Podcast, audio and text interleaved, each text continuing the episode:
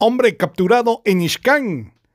En el kilómetro 520 franja transversal del norte Ixcanquiche fue detenido un hombre de 36 años, quien se conducía en un vehículo en el que se le incautó una pistola marca Cigana, color negro, una tolva y 13 municiones calibre 9 milímetros sin licencia de portación fue consignado y puesto a disposición de los tribunales.